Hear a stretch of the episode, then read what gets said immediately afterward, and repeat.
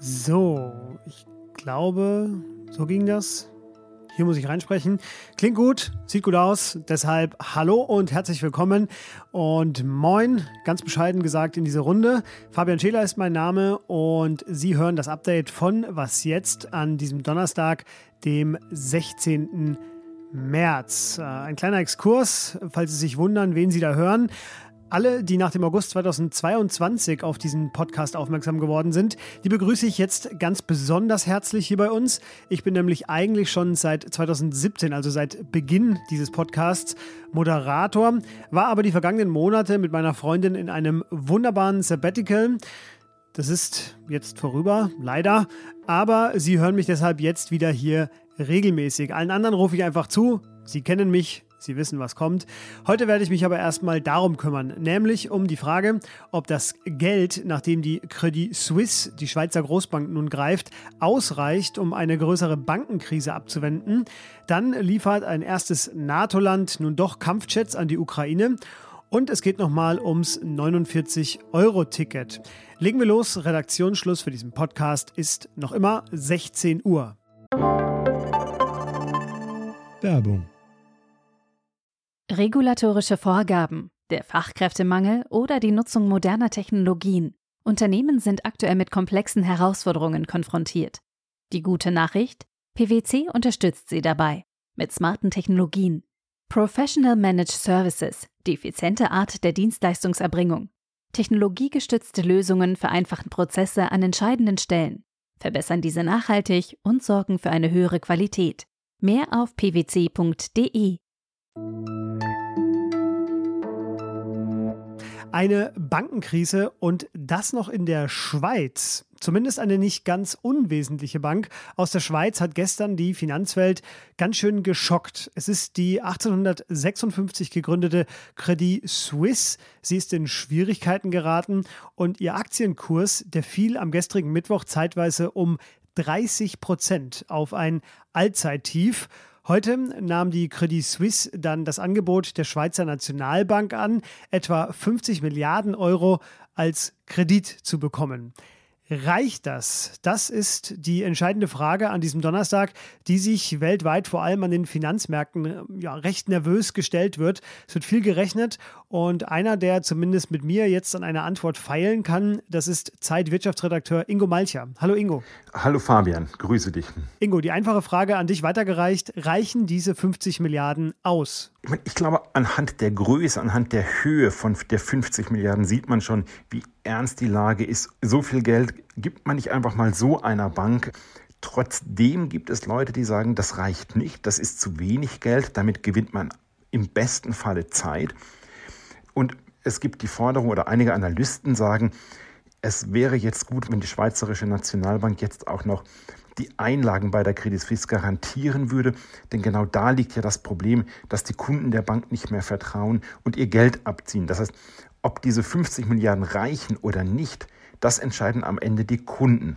Warum ist es denn so wichtig, dass so eine Sofortmaßnahme wie jetzt eben dieser Kredit der Schweizer Nationalbank sofort auch greift? Oder anders gefragt, was ist denn, wenn das nicht reicht? Wenn der Aktienkurs so stark fällt, dann ist auch die Gefahr, dass noch mehr Kunden ihr Geld abziehen und irgendwann die Bank in wirkliche Probleme kommt. Das heißt, man muss jetzt erstmal, das hat die Schweizerische Nationalbank eigentlich sehr gut gemacht, es ging jetzt erstmal darum, die Nerven zu beruhigen und auch der Finanzwelt klarzumachen, wir lassen diese Bank nicht fallen.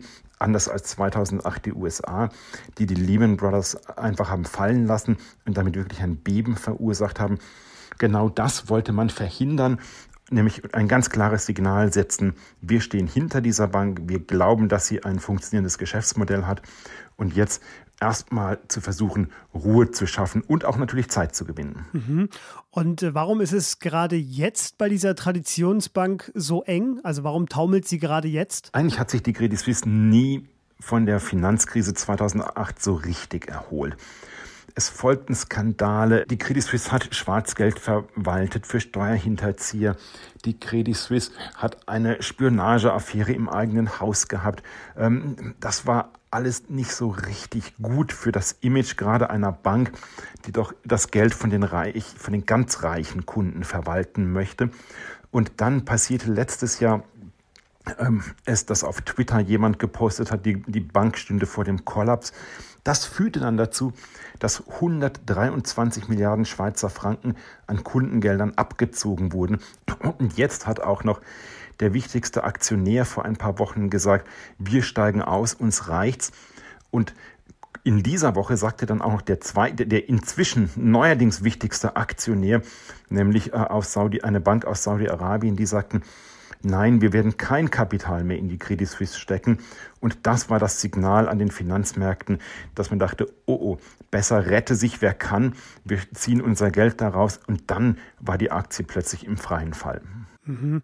Das klingt nach einem ja, sich weiterdrehenden Fall, den wir hier natürlich weiter begleiten werden.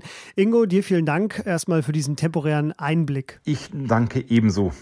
Und ganz kurz noch themenverwandt, denn auf die Europäische Zentralbank EZB, auf die wurde heute auch geblickt, denn sie hat eine Leitzinserhöhung angekündigt und die kam am Nachmittag und zwar um 0,5 Prozentpunkte auf nun 3,5 Prozent. Wie lief der Zusammenstoß zwischen einer US-amerikanischen Drohne und russischen Kampfjets wirklich ab. Die Darstellungen von beiden Regierungen gehen da auch noch heute auseinander. Die US-Regierung hat aber jetzt ein Video veröffentlicht und auf dem sieht man, wie die Jets, die russischen, die Drohne zweimal mit Treibstoff besprühen. Dann fällt die Kamera aus und der behauptete Zusammenstoß, der ist dabei nicht zu sehen. Als das Bild aber wieder angeht, sieht man dann einen ja so leicht defekten Propeller. Also irgendwas muss passiert sein. Russland bestreitet weiterhin einen direkten Kontakt mit dieser Drohne. Eine andere Meldung des Tages betrifft ebenfalls Kampfjets. Diese kommen aber aus Polen. Mindestens vier MiG-29-Jets will der polnische Staatspräsident Andrzej Duda in den kommenden Tagen an die Ukraine liefern.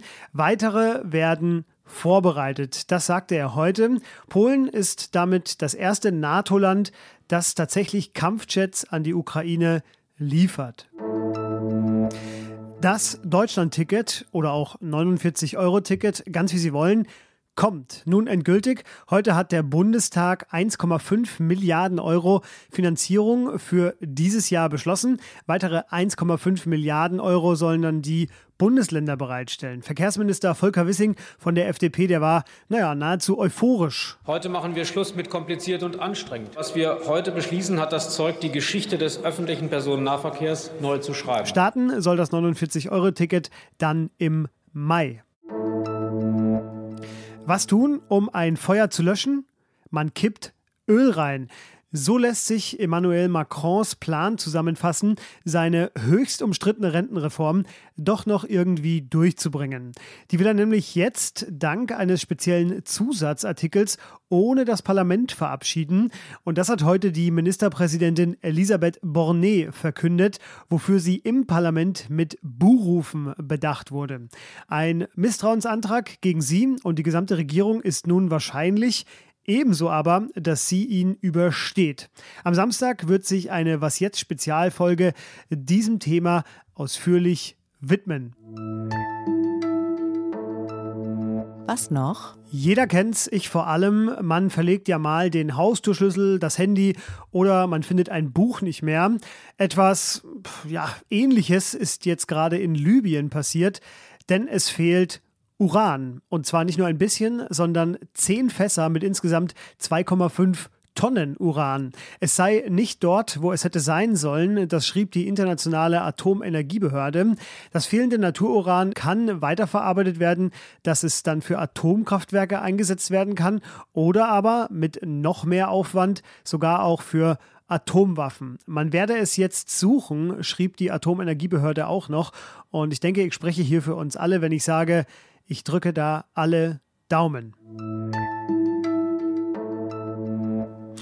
So, das war es schon wieder für heute. Hat mir wieder sehr viel Spaß gemacht, hierhin zurückzukehren. Wie gesagt, ab jetzt wieder regelmäßig. Für Fragen und Kritik aller Art schreiben Sie bitte weiterhin an wasjetzt@ Zeit.de. Die letzte News des Tages für Sie. Die Bild tauscht ihre gesamte Chefredaktion aus. Ich kann Ihnen aber versprechen, bei uns bleibt alles beim Alten. Morgen früh gibt es eine neue Folge. Es begrüßt Sie dann Roland Jodin. Bleiben Sie dran, genießen Sie aber jetzt erstmal Ihren Abend und bis bald. Tschüss.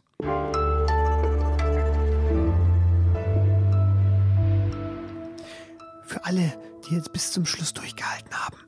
Hier kommt noch eins meiner vielen Lieblingsgeräusche aus meinem Sabbatical.